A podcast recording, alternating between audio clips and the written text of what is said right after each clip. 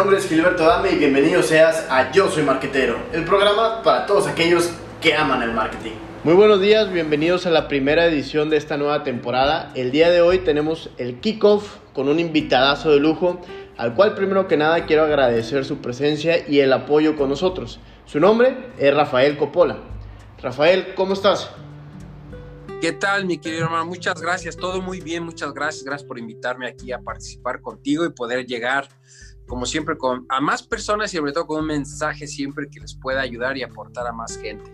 Claro, Rafael, ese es el objetivo de, de este podcast, en donde podamos pues darle las herramientas y ahora sí como decimos, que los demás aprendan un poquito de los errores o los aciertos que hemos tenido. Para comenzar e irnos de lleno eh, sobre el tema, me gustaría que tú nos contaras en específico quién es Rafael. Bueno, pues les platico, eh, yo como Rafael Coppola, eh, llamando en el tema del emprendimiento, bueno, pues siempre he sido una persona muy inquieta, muy soñadora y realmente, bueno, yo vengo de una familia de pilotos aviadores, mi papá piloto, eh, hermanos, tíos, todo este rollo, pero yo por cuestiones del destino eh, tenía miedo a volar, tenía pánico a subirme a los aviones, por lo tanto ahí tuve el primer bloqueo de no poder lograr ese sueño que yo tenía de ser piloto con miedo. Entonces, por eso es que vengo de un trabajo muy sencillo, creo que fue mi segundo trabajo trabajar ahí en Domino's Pizza. Ok.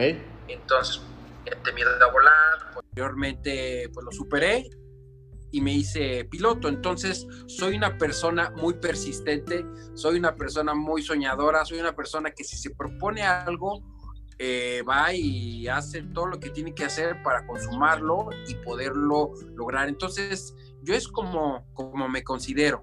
La verdad es que... Un soñador. Llevo, exactamente, que llevo proyectos con tiempo y la verdad así soy.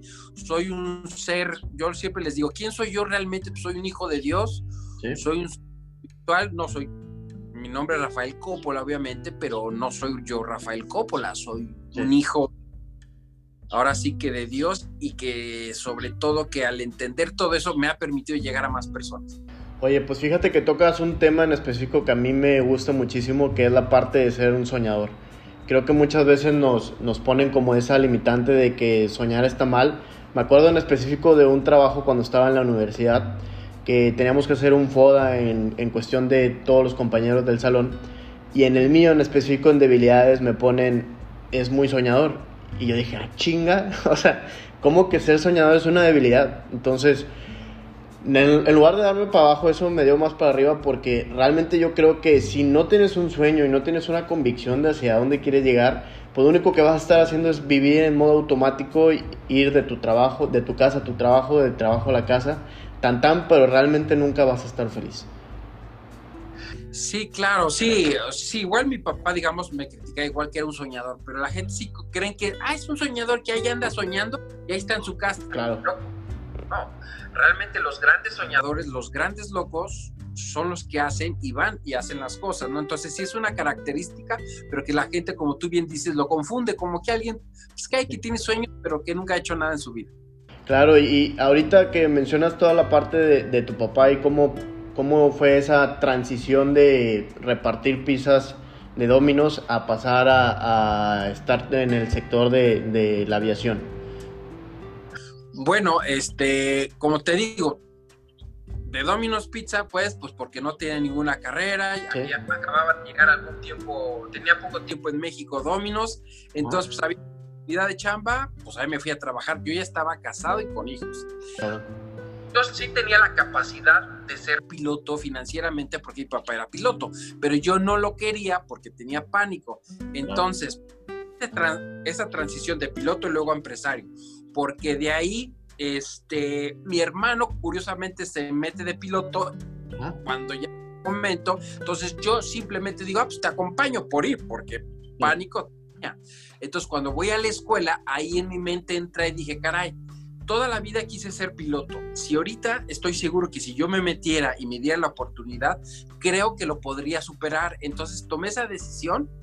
Mi hermano habló con mi papá y dijo que sí, obviamente tuve la oportunidad, la fortuna que me pagara la carrera, pero con el pánico aquí, el emprendimiento no es, es el tema del miedo, entonces lo salté, lo enfrenté, lo superé, me hice piloto, ya logré ser comandante, pero luego porque estoy en el destino, empecé a leer libros, como por ejemplo El arte de hacer dinero, empecé a... llegaron a mi vida y empecé a leer como loco y dije, caray, pues creo que puedo rediseñar mi vida para tener una vida totalmente diferente, porque aunque me gustaban mucho los vuelos, nunca estaba en mi casa.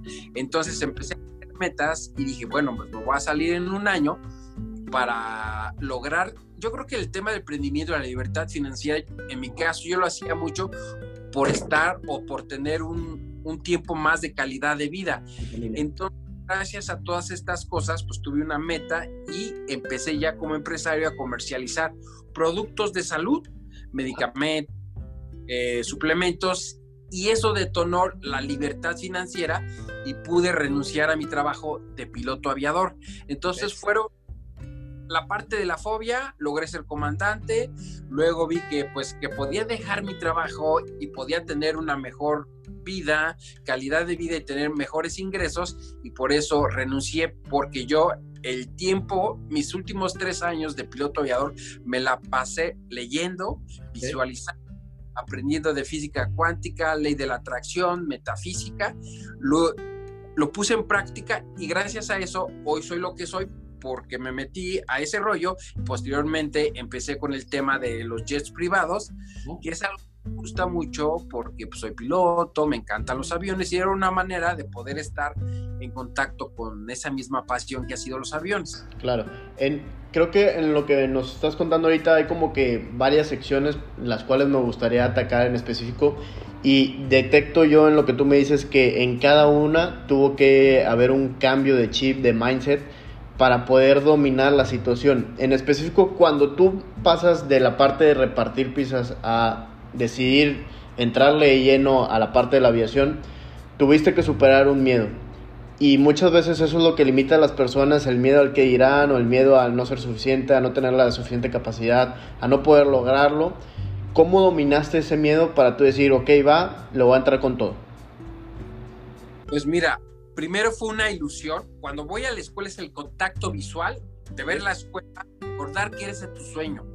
Entonces dije, bueno, me di la oportunidad, digo, ¿cómo podía romper ese miedo a volar? Dije, si yo empiezo a conocer por qué vuela un avión, los sistemas de seguridad y todo eso voy a comprender seguramente y lo voy a superar. Entonces lo tuve que enfrentar directamente a hacerme piloto, darme esa yo no estaba seguro si lo iba a superar, pero entonces ya en clases empiezas a comprender todas esas cosas, entonces dije, wow, mi miedo no estaba basado en nada, era una creencia personal.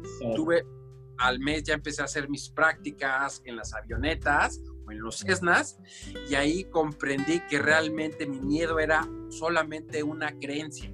Entonces, sí, de hecho, me gusta mucho y cuando te escuché me sentí muy identificado contigo en, lo personal, porque me gusta mucho leer toda la parte de preparación personal con personas como Tony Robbins, en lo cual yo sé que si yo logro estar al 100% internamente, los resultados los voy a comenzar a dar por, por inercia, por así decirlo.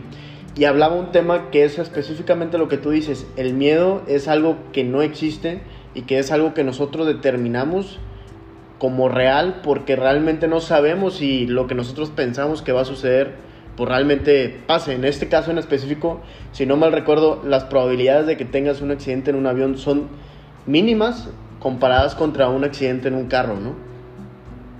Sí, totalmente. Digo, de hecho, pues tú puedes ir en un Uber y vas con el chofer y no puedes ir al baño ni leer un libro. Y tú como pues vas, puedes poner piloto automático. Realmente yo iba leyendo inclusive mis libros de emprendimiento. Entonces, realmente es muy seguro. Las estadísticas dicen que si tú estás en la calle, en un coche, lo más seguro es que estés en un avión, porque el avión no va, por ejemplo, en el coche tienes que ir con los, totalmente, con toda la atención que requiere porque se te cierra algo. Y en el avión llevas una ruta especial, todo, todo está lejos de ti, eh, te lleva aparte desde tierra te van controlando, donde todo lo que se te acerque aviones pasen arriba abajo, de ellos te alejan. Entonces, eso es lo que ha vuelto muy seguro. Entonces, sí, la verdad es que totalmente así fue. una creencia personal y era mi realidad, por eso era mi verdad, pero cuando comprendí esto, pude quitar la asociación, como dice Anthony Robbins, este, la programación neurolingüística, pues al final es un programa y empiezas a estudiar el piloto, le metes otro programa a tu mente, pues obviamente que lo superas. Por eso en especial yo llevo 11 años dando es como el único piloto en México que lo hace. Entonces, pues ahora sí que ya lo viví, lo superé y enseño a las demás personas. Solamente es conocimiento. Claro, este, y ahorita que ya tenemos comprendida esa parte, hubo otra que, a lo que veo, hubo otra parte en donde hubo ese cambio. Mencionas un libro en específico que fue el que marcó como una, una trascendencia. Cuéntanos un poquito más sobre qué libro es y cómo sucedió esto. Mira, yo volaba mucho en Aeroméxico, pero a veces tenía que ir de pasajero a ciertas partes donde me mandaba la aerolínea. Entonces capitán me da chance de ir en Premier y ahí un señor en pleno vuelo, junto a mí abre un libro que traía una portada de billetes de dólares. Yo no sabía cuál era el nombre, pero a lo lejos veía que decía piense como millonario. Me, me dio una, o sea, unas ganas de aprender lo que alcanzaba a ver, que me dio pena preguntarle, pero llegando, aterrizando a México, fui a una librería y me dijeron, nadie sabía cuál era, pero yo le dije, es que de seguro van a saber porque es una ya me dijeron, se llama El arte de hacer dinero de Mario Borghino. De ahí lo compré y dije, wow, eso es lo que dio eh, comienzo a ser un amante de lectura de ese tipo de gente que sabe cómo se maneja el dinero. De ahí fue un progreso a entrar al, ahí en el 2007, empecé a leer El Secreto, La Ley de la Atracción, pero realmente parte de esa vez que me senté y que vi ese libro, lo fui a comprar aterrizando y ahí este, eso fue lo que me marcó, porque yo no tenía planes de retirarme, yo tenía planes de jubilarme como cualquier otra persona a años, pero cuando dije de aquí soy, de aquí soy y creo que esta es la oportunidad para, para independizar. Claro, sí, eh, hay una parte ahí que es, ah, le dicen como el camaleonismo, eh, ver que alguien tiene éxito y buscar aprender esas o llevar los, los mismos métodos que realizó esa persona para poder llegar a ese sentido. En específico, cuando tú leíste este libro, ¿qué fue lo que más te marcó y cómo lo utilizaste y dijiste, va, de aquí partimos? ¿Qué capítulo, qué frase, no sé? Pues mira, yo prácticamente lo que me llamó mucho la atención es que hace cuenta que yo tenía una visión como venía de papá piloto, pues tienes una visión de que ya entraste aquí y yo sí me cuestionaba, ¿quién vive en Bosques de las Lomas? ¿Quién vive en esta zona? Seguramente empresarios que hicieron negocio porque sus papás fueron empresarios. Pero como yo soy piloto, lo único que me toca es ser piloto y hacer esto. Entonces, esto me abrió la puerta a que yo podía vivir como millonario, que yo podía ser una persona libre financieramente. Entonces, de ahí fue muy, eh, fue muy pegado hacia otra situación que me prestaron de ahí. mi hermano me presta la película El Secreto. Entonces, como relaciona el tema de la abundancia, me despierta ese sentido, porque yo quería vivir en ciertas zonas en especial. Me llega esa película y es donde comprendo que yo podía rehacer mi vida nuevamente porque uno dice, no, pues que yo ya tengo esta trayectoria, tantos años, ¿cómo lo voy a dejar? Y de repente empezar de cero, ¿qué? Entonces comprendí que podía soñar que yo siempre quería y sobre todo llevarla a la realidad. Entonces fue ahí el parteaguas que inicié mis metas y mis objetivos para lograr independizar,me Entonces, uno de los secretos que yo hice es que cuando comprendí todo esto, un día agarré mi celular, y dije, a y me dije, ¿sabes qué? Hoy es 15 de diciembre del 2008, el 15 de diciembre del 2009 voy a renunciar por las situaciones que yo quería, buscar independencia económica, estar más tiempo con mi familia. Y entonces de ahí empezó la carrera. Cuando yo me grabo, pues no tenía la, la solvencia económica como para renunciar. Pero de ahí a, empezó la magia en mi vida. A los seis meses era libre financieramente después de grabar ese video personal, casero. Pero al, al, momento de hacerlo, entras en un sentido de compromiso contigo mismo, que a veces es lo que hace falta, ¿no? El realmente que tú tengas, dicen bien que una decisión sin acción no vale nada. Entonces, tú lo que hiciste fue como dejarlo o algo, un, anclado, un anclaje a ti mismo, ¿no? Así es, porque yo veía que las cosas no estaban pasando. Porque yo lo estoy buscando y como que no hay un compromiso.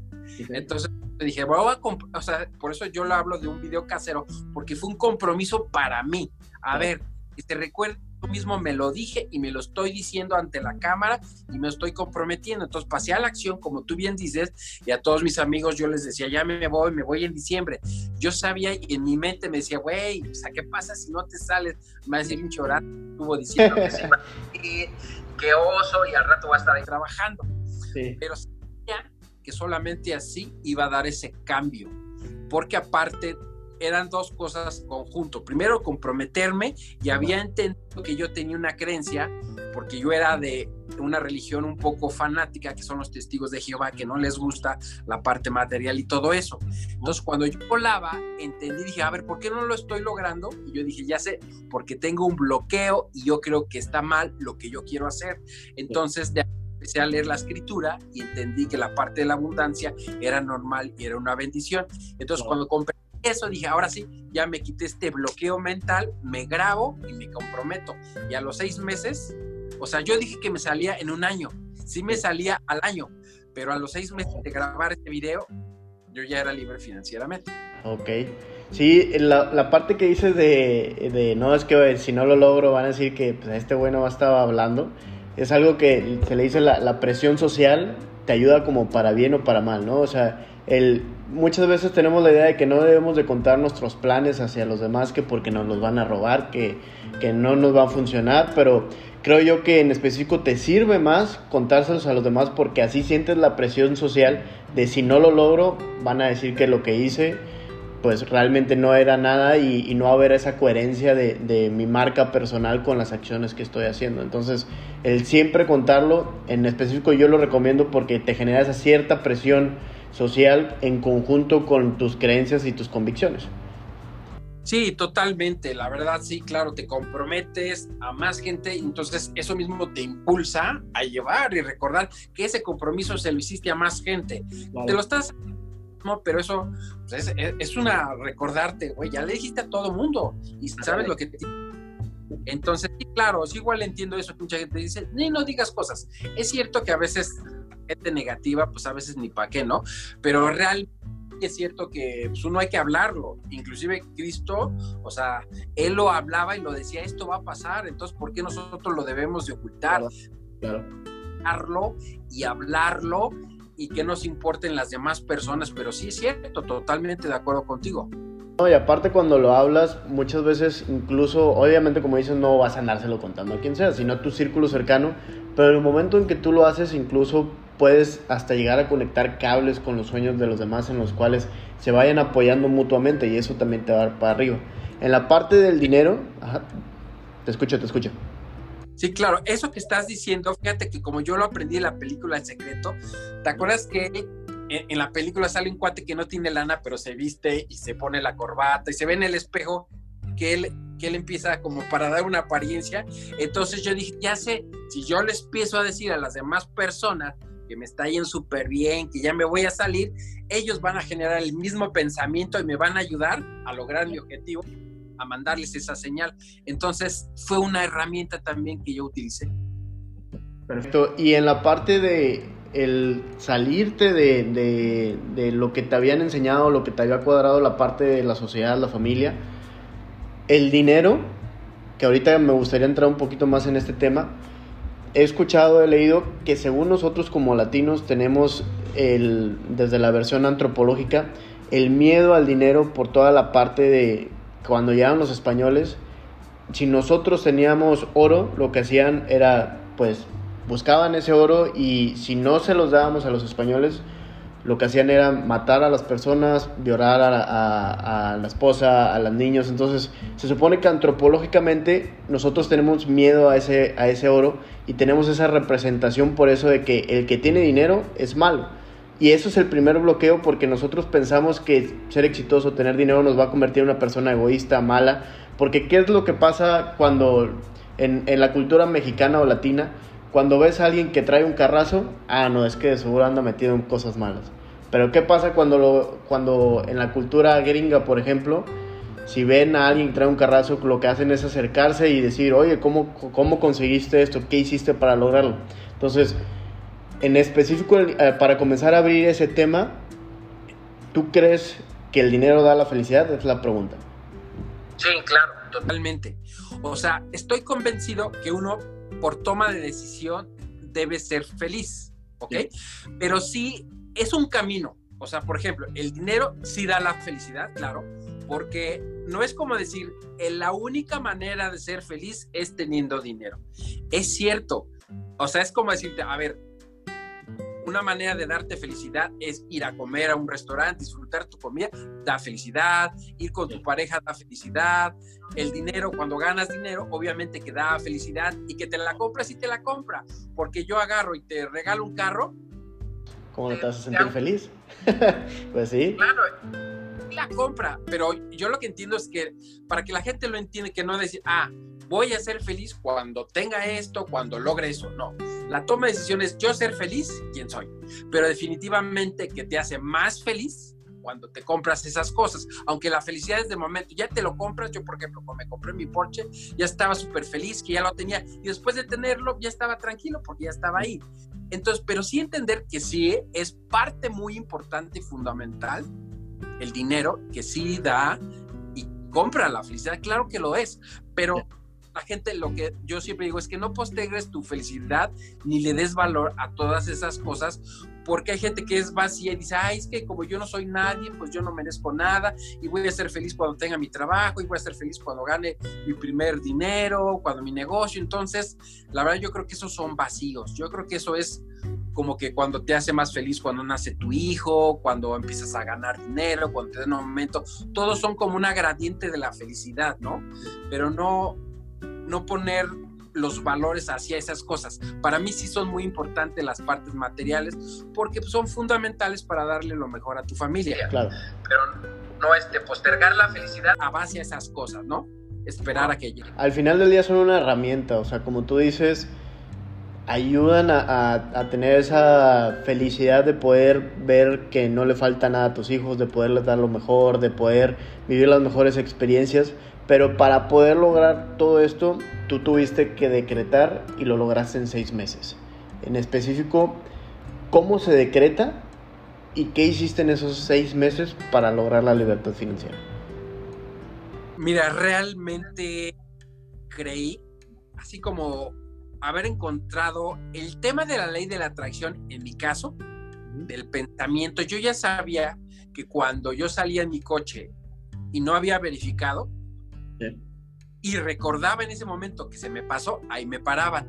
Y si yo salía y de repente fui y vine y de repente digo, ay, se me pasó a verificar, pero como no lo tenía en el pensamiento, no me paraban. Entonces, de una u otra manera, en mi cabeza existía, pero nunca lo utilicé a favor, a favor pues, pues voy a empezar a crear cosas y ya sé que si yo pienso algo va a pasar.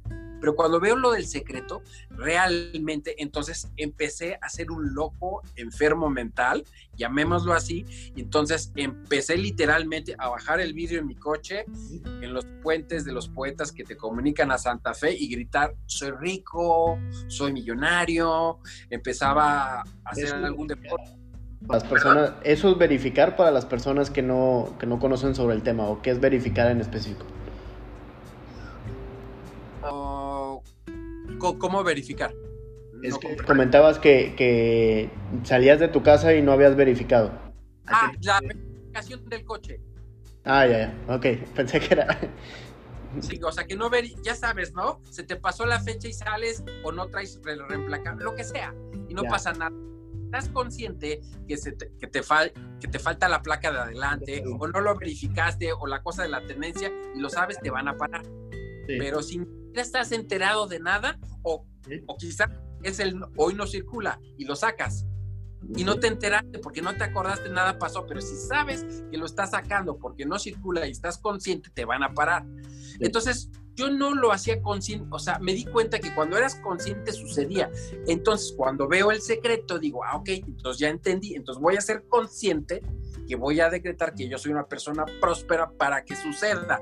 Entonces, por eso bajaba al vídeo, gritaba soy millonario, jugaba el tenis y decía, estoy ganando dinero, me rasuraba y decía, a ver, todos los pelitos con la rasuradora eléctrica ya sabes que te rasuras con esa máquina porque era piloto y no puedes traer barba, entonces pues la cosa esa lo limpias y sale un chorro de pelitos. Y yo decía, todos esos pelitos es dinero para mí. O luego volaba en el avión y decía, mira, les decía a mis copilotos, ¿ves allá esta ciudad, México?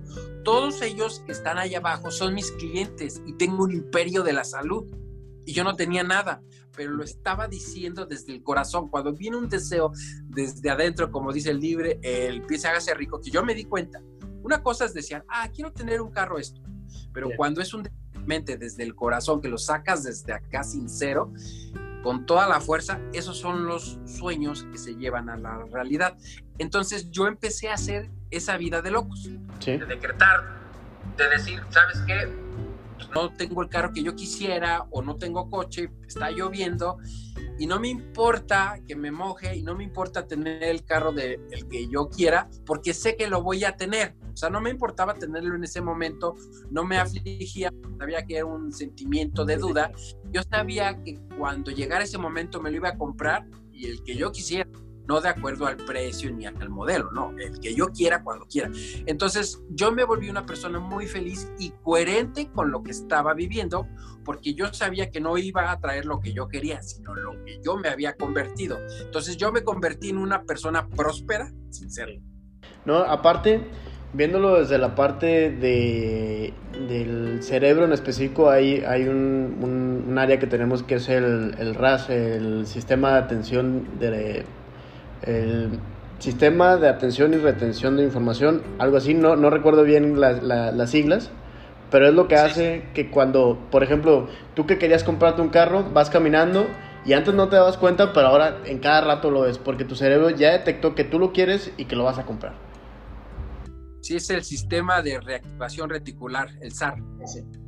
Ese es el ese te bloquea el noventa y tantos por ciento que no te interesa, pero cuando te interesa algo, te lo deja ver.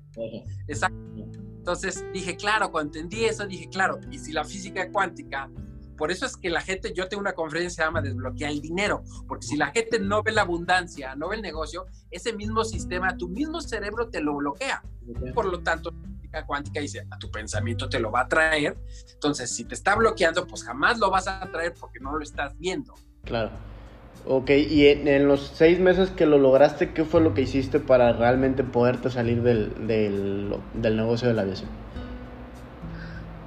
Lo que me llevó a la libertad financiera es que yo había entendido de Anthony Robbins que tenía que tener metas. Entonces yo tenía escrito mis metas, tenía que tener un producto para marzo del 2009, un producto para la diabetes. Entonces mi cuñado me trae, yo lo meto a la televisión y ese producto es el que me hace millonario. Ya. Y al momento de, tener tanto el éxito como ya estar como con la parte de Aeroméxico o eh, ya tener tu producto, el precio en ese momento del éxito fue bueno, fue malo, ¿qué fue lo que te costó? Fue lo más sencillo, lo más fácil. Los negocios que he perseguido, esos me han costado mucho trabajo y no me han dejado mucho dinero.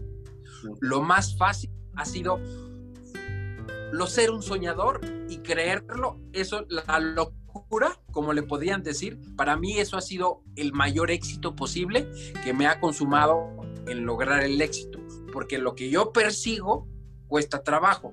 Tú sabes que a mí me gusta hablar mucho del tema de Dios, porque el tema de Dios está muy, muy con el emprendedor, porque eso que yo te estoy diciendo ahora que yo me he metido más, yo no soy de ninguna religión, yo soy muy creyente y leo la escritura. Por eso siempre hago el ejemplo, mira, las dice Jesús, no se afanen, él ya lo decía, no se afanen, no persigan las cosas porque el Padre alimenta a las aves, ellas no hilan, no, no, este, no hacen como la parte de arar el terreno ni andar eh, produciendo su propio producto. Él las alimenta. Dice, ¿cuántos ustedes que son sus hijos los va a alimentar a ustedes? Entonces entendí ese tema del afán de, perseguir las cosas, porque tú dices, ah, yo lo voy a hacer cuando sí. Cuando sí él alimenta eso, pues te alimenta a ti. Entonces, de verdad, los grandes negocios en mi vida han sido los más fáciles, sin invertir dinero, sin nada.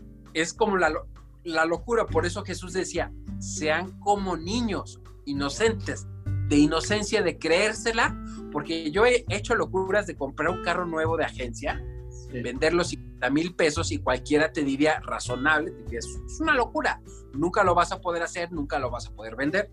Yo lo he hecho y ha funcionado porque he hecho locuras mientras tú las creas, van a funcionar. Entonces por eso los negocios fueron muy fáciles porque yo creí que sin hacer nada iban a hacer las cosas. Claro, no es de que estar sentado y ya, o sea, sí, lo fue desde la mente creerlo fielmente y claro, cuando llega el momento, pues te toca la acción, ir a, a, ver al cliente, lo que fuera. Pero realmente llegó a mi vida, literalmente. O sea, el producto llegó a mi vida, el que yo había anotado llegó a mi vida. Y después a mi vida llegó también el cliente que lo metió a la tele, también yo no lo busqué, yo iba a salir a la tele, nada, en lo absoluto, nada. O sea, las cosas mágicamente es que cuando entras a las leyes de Dios, a, la parte invisible, acuérdate que, que, la escritura dice que la parte invisible es la que crea lo visible. Debemos de creer en lo invisible, debemos de andar por fe, no por vista. Entonces, mi creencia fue tal cual inocente como un niño chiquito que le puedes decir, oye, si tú crees esto, esto va a pasar y el niño se la cree, es cuando verdaderamente sucede y funciona la ley de atracción. Sí. Ok, y ya nos contaste que empezaste repartiendo pizza, venciste el miedo de la parte de los pilotos, lograste posicionar un producto y después de esto, ¿qué fue lo que pasó? ¿Qué vino? Ah, después de un tiempo, ya que todo estaba ya muy estable y todo este rollo, pasaron cuestiones, digamos, de Cofepris, que los productos que, yo estaba comercializando salieron del aire porque la ley más bien empezaron a ejercer bien correctamente la ley COFEPRIS de si sabes que estos productos no se pueden anunciar, pues no son medicamentos, y de la noche a la mañana salieron del aire. Entonces, ahí, por ejemplo, es una decisión, se acabó el negocio, 100%. Entonces yo decía, bueno, dos. Sí, dime. ¿Esto en qué año fue, perdóname? Este año fue en el 2000, 2011. Ok, perfecto. En el 2011 cambió esta ley, entonces terminó el negocio y yo pude haber dicho, ¿sabes qué? Ni modo, pues ya gané buena lana. Como soy piloto, eso a volar. Claro. Entonces yo preferí, como ya sabía, no importa que se pierdan las cosas, por eso, por eso les digo en el COVID-19, no te afliges por las cosas materiales, si vas a perder tu trabajo, tu negocio. Yo ya sabía que persona de éxito, no me lo da mi negocio, ni mi dinero, ni nada. Yo, lo importante es que yo ya me había convertido mentalmente, tenía la frecuencia, la vibración, las, de la abundancia, del éxito en la parte financiera. Entonces dije, lo único que me queda es volverlo a replicar. Entonces de ahí empecé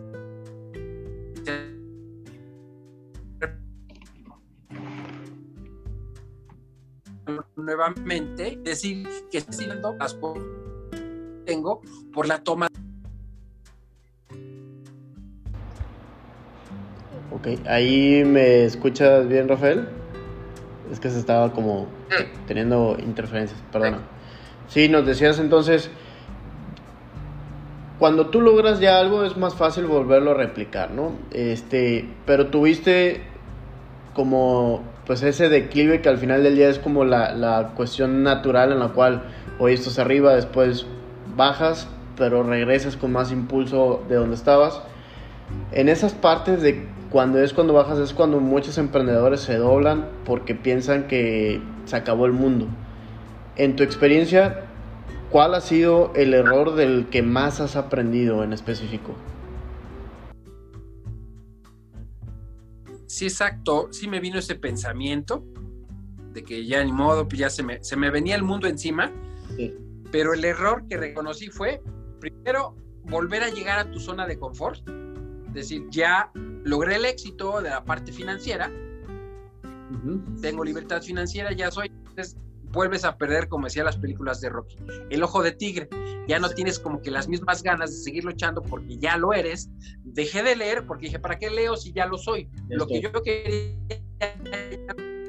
Entonces fueron los dos errores. Llegar a zona de confort, no tener el ojo de tigre, de la visión clara. Y segundo, este, dejar de leer y de seguir aprendiendo. Entonces, creo que es la lección con la que me quedo de no repetirla y sobre todo que más gente, que cuando pasa eso la gente regresa porque es, diferente ya estar en esa parte de la duda. Porque si va bien, pues sí crecen tus proyectos y todo. Pero cuando estás de repente en la cima y de repente perder todo, empiezas a dudar. A dejar de querer. Claro. Y Así es. Ahorita que ya ha estado tomando fuerza las redes sociales y la parte de televisión sí funciona, pero está teniendo como un mayor beneficio en, en cuestión del costo. ¿Estás utilizando este medio para posicionar de nuevo la parte de la, de la salud? ¿O cómo lo has reinventado en estos momentos? Si lo sigues haciendo, sobre todo. Sí, eh, el tema se sigue, hay un mercado, aunque no lo creas, hay un mercado muy importante todavía en el tema de la televisión, porque hay gente que ni siquiera tiene internet, la gente que nos compra no tiene ni, nada, son gente que le encanta comprar de noche y sigue habiendo ese mercado, más sin embargo, ellos mismos están ya en la parte digital, este, renovando y entrando a ese mercado porque es un mercado muy grande. Entonces, pues sí, obviamente que tienes que estar innovando y ahorita con lo que está sucediendo, pues entiendes que tienes que estar más en la parte digital. Sí. Sí, sí, sí. De hecho, yo antes trabajaba, ahora sí que con la competencia de Dominos con Little Scissors. Y cuando no entraba promoción a televisión, las ventas no tenían los resultados como si nada más le daban el empuje en redes sociales. Son un complemento pero yo hablaba en específico de, de la parte pues, que antes tenía las restricciones y que pues ahorita te podría servir como meter ese dinero que le metían a, a televisión pues en una parte digital, si era lo, lo, que ahorita están como abordando ese canal. Este sigue estando muy fuerte la tele, pero sí se le está invirtiendo a la parte digital.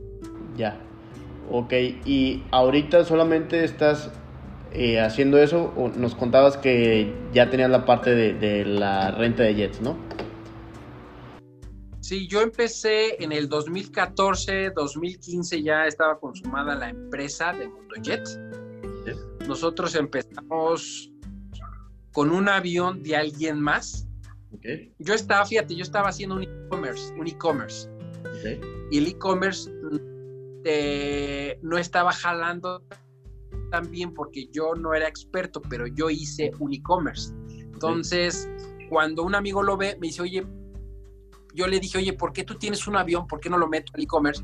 Y lo pongo a ver, pues no, no perdemos nada, a ver si alguien nos quiera comprar algún vuelo.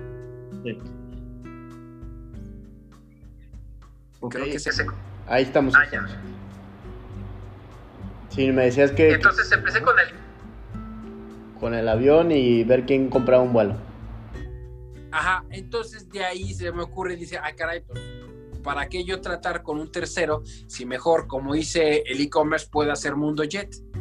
Entonces, ahí fusionamos una compañía que se llamaba First Jet, que no estaba también y nosotros teníamos una plataforma muy grande de empresarios. Entonces hicimos un joint venture entre las dos compañías y fusionamos e hicimos Mundo Jet. Entonces de la noche a la mañana nos hicimos de 16 aviones.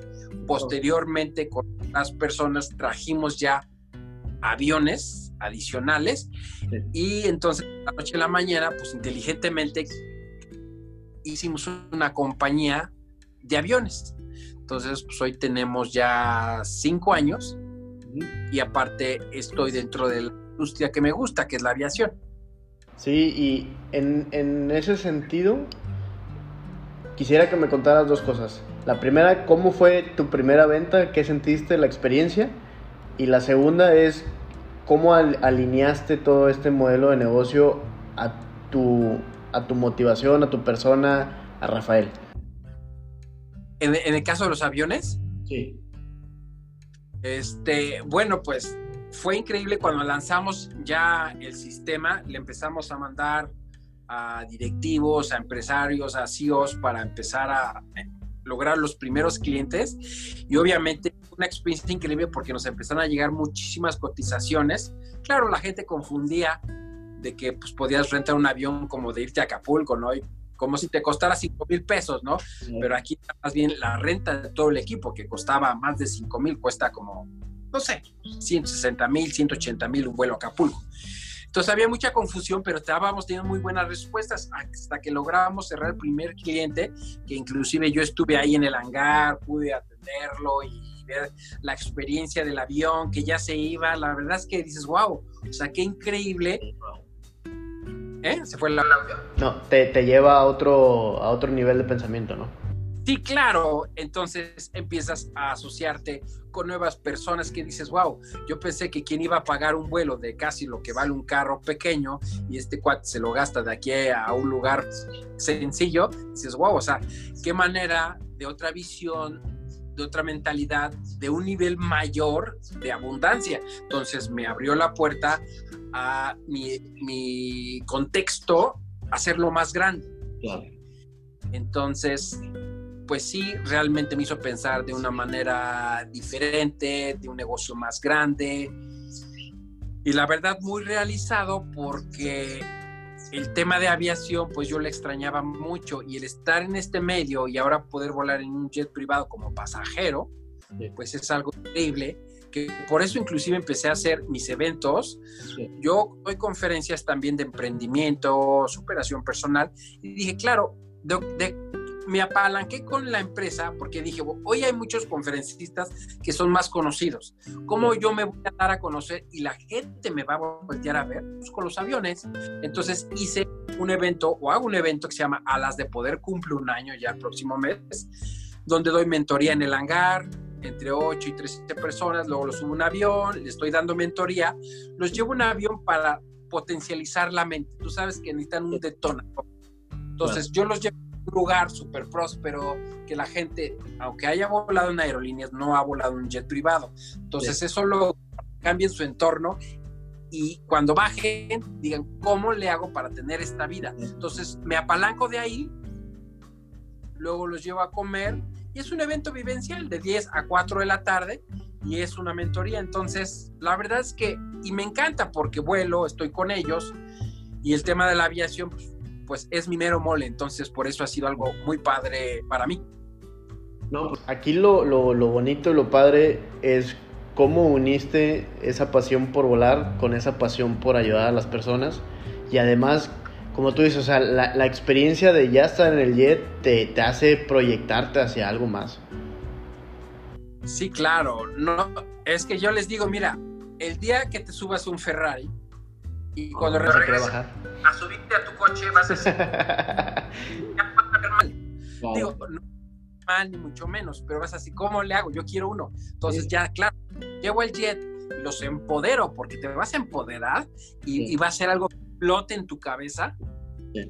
Es como un compromiso, como el que yo dije, me voy a salir, no sé qué, y, bla, bla, y empiezas a hablar y te subes al jet y eso va a hacer que a lo mejor sea la mecha que prenda y detone a que te muevas y lo consigas. Oye, y para las personas que están escuchando esto, que quisieran pues tener como esa experiencia, ¿en dónde lo pueden programar o cómo se informan acerca de ello? Sí, yo constantemente en Instagram, en Instagram y en el Facebook, que es algo, tú todos como Rafael Coppola, en Instagram es Rafael Coppola 7, ahí mando publicidad y ahí está una liga o me pueden escribir un mensaje directo. Ya estamos por terminar, tres preguntas nada más y la primera es la importancia de la marca personal para construir alrededor de él, que es lo que has hecho. Pues sí, digo, ha sido muy importante porque pues la gente a veces trabaja, eh, por ejemplo, en otros lados.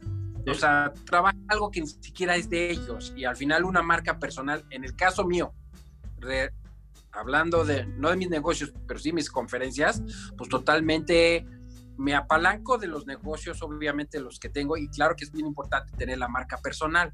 Y ahorita ya lo mi propio nombre como mi propia marca personal y mis negocios que me dan la referencia o la parte de la estructura que me sostiene lo que yo digo, ¿no? Porque mucha gente pues habla pero sin haber tenido el resultado. Entonces, pues sí es importante tu marca personal, tu propio, pues ahora sí que, que te respalda, ¿no? Ok, y en esta situación actual del coronavirus, ¿cómo lo estás llevando desde la parte personal y desde la parte de tus empresas? ¿Qué están haciendo? ¿Cómo le está funcionando? Mira, en el caso de la salud, pues bueno, ha crecido mucho por el tema de que todo el mundo está buscando todos esos temas para estar más saludable, con un sistema inmunológico mejor. Entonces, de, una u otra manera me ha favorecido. En el tema de la aviación ejecutiva ha crecido. En el ámbito quizás no como nuevos clientes, así como diciendo, ay, ahorita se me ocurre ir a Acapulco, pues no, nadie estaba, nadie está viajando. Pero la gente que tiene dinero y que tiene casa en Acapulco, en Estados Unidos, o sus negocios que tienen que viajar, se, se vuelve como tu carro personal. Entonces tienes que tener un avión para, porque hoy vuelos ya no llegan a ciertos lugares, no hay vuelos. ¿Por qué? Porque no hay gente para hacerlo. Entonces ha crecido la aviación ejecutiva en ese ámbito. Entonces, pues hemos tenido fortuna de eso. Y en el tema de conferencias lo he dejado porque yo, pues mis eventos son muy personales. Y adicionalmente sí tengo mentorías en línea. Entonces, eso se han ido incrementando. Pero obviamente otro, pues no. Perfecto. Y ya para terminar, Rafael, dos consejos que nos des a quienes escuchan este podcast sobre cómo buscar su pasión y dos consejos para aquellos que ya saben cuál es, y, pero les hace falta cómo implementarlo en el negocio. Mira, yo creo que buscar tu pasión es que la gente se aparte un poco y aproveche la cuarentena para empezar a preguntarse quién es, de dónde viene, cuál es mi pasión. Pero eso no es de que, ah, ya se me ocurrió en cinco minutos. No. Es hacer un análisis desde que tengan uso de memoria y empezar a notar y hacer una historia de su vida para de tanto que escribir, quizás haciendo un análisis y releyendo, puedan encontrar realmente qué es lo que les guste. Porque yo creo que es lo más difícil, porque mucha gente quiere emprender o trabajan en algo que ni siquiera les gusta. Entonces yo siempre les digo, emprende o haz lo que te apasiona. Y la gente que ya encontró su pasión y que ya sabe cuál es, pues, cómo monetizarlo o cómo llevarlo a la realidad, yo creo que ya la gente, bueno, creo que tiene el 80% ya cuando ya encuentras tu pasión. Ahora, ¿qué, ¿cuál es el siguiente paso o el siguiente nivel? Pues es tomar la acción y empezar a actuar, porque mucha gente ya encuentra su pasión y tiene sus ideas, dice, sí, lo voy a lograr. Pero como te vas enfriando, como no ves los resultados luego, luego, dices, bueno, pues ya es mi pasión, pero pues yo he visto que este cuate tiene más resultados, yo no creo en mí, porque mira, esta empresa es muy grande, y ese es el error, que se empiezan a comparar con uno y con otro. Y entonces digo, no, pues si te empiezas a comparar, pues nunca vas a hacer nada, porque vas a decir, este gigante, el otro tiene mucho dinero y conoce a alguien, ¿no? Pues todo el mundo empezamos de nada. Entonces yo siempre les digo, ¿por qué no crees en ti o por qué crees que vas, estás viendo a ese monstruo de tu competencia a un lado? Porque no has creído en ti y por qué la gente no cree en uno? Porque no saben quién es su papá, porque si conocieran a su papá, no tuvieran esa falta de creencia en uno mismo. Y por eso yo siempre les vuelvo a conectar con Dios. Si supieras que tu papá es el que hizo el universo y el que hizo todas las cosas, ese día vas a creer en ti y vas a querer comerte el mundo. Entonces, que la gente no vea los alrededores, que vea más bien desde dónde vienes, que el emprendimiento viene desde arriba, de poder creer y tener una, como yo les digo, ¿de quién te quieres agarrar en tu emprendimiento? De tu ego, de tu soberbia o de Dios, que también Él te puede ayudar en tu emprendimiento. Entonces, yo creo que es mucho en la parte de la creencia de uno, que uno puede lograr, ya tienes tu pasión, y ahora tener la fuerza para salir adelante y lograr el éxito. Perfecto, Rafael, pues creo que has tocado muchos temas en específico que le van a mover a más de uno. Siempre es bueno ver que las cosas se pueden lograr como personas, como mexicanos. Este, y sobre todo, creo que siempre hay que estar en búsqueda de cómo aprender de los demás y cómo aprender a conocerse a uno mismo, que es mucho de lo que tú tocas. Si realmente no sabes ni quién eres, pues no vas a saber para dónde vas. Entonces, desde mi parte de Gilberto Dame te agradezco muchísimo tu, tu, presencia. Este, realmente ha sido una casi hora muy enriquecedora. Sé que eres un hombre muy ocupado, por eso te lo agradezco de corazón. Y pues para terminar, no sé si quisieras agregar algo en específico. Sí, mira, que Dios nos dotó de tener sueños. O sea, yo puedo cerrar mis ojos y soñar en mi negocio, o en mi trabajo, en mi pareja y sería injusto, como cuando alguien hace una dieta, sería injusto que yo o sueñes con un pastel, te va a dar un hambre terrible y saber que no lo puedes comer. Entonces, si Dios nos dotó de, de poder ver esos sueños, es porque los podemos llevar a la realidad. Por eso Dios no hizo robots.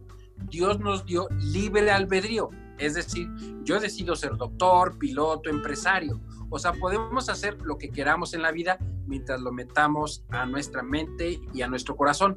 Entonces, yo creo que primero hay que estar a la gente, lo que les puedo decir es que empiecen a leer, empiecen a conocerse a sí mismos, quiénes son, tomen acciones, crean en sus sueños y vayan tras ellos porque yo estoy convencido que lo normal es ser saludable, delgado, abundante y conquistar tus sueños, porque si Dios nos, nos dio vida, es un regalo que nos da. Entonces aprovechémonos al 100 y sobre todo logremos nuestros objetivos y mientras todavía no lo logremos, siempre seamos felices, tengamos o no tengamos. Debemos de ser una persona agradecida y feliz. Perfecto, Rafael. Pues muchísimas gracias, te agradezco tu tiempo, tus comentarios, tus mensajes y pues esperemos estar en contacto para poder hacer grandes cosas en lo que viene.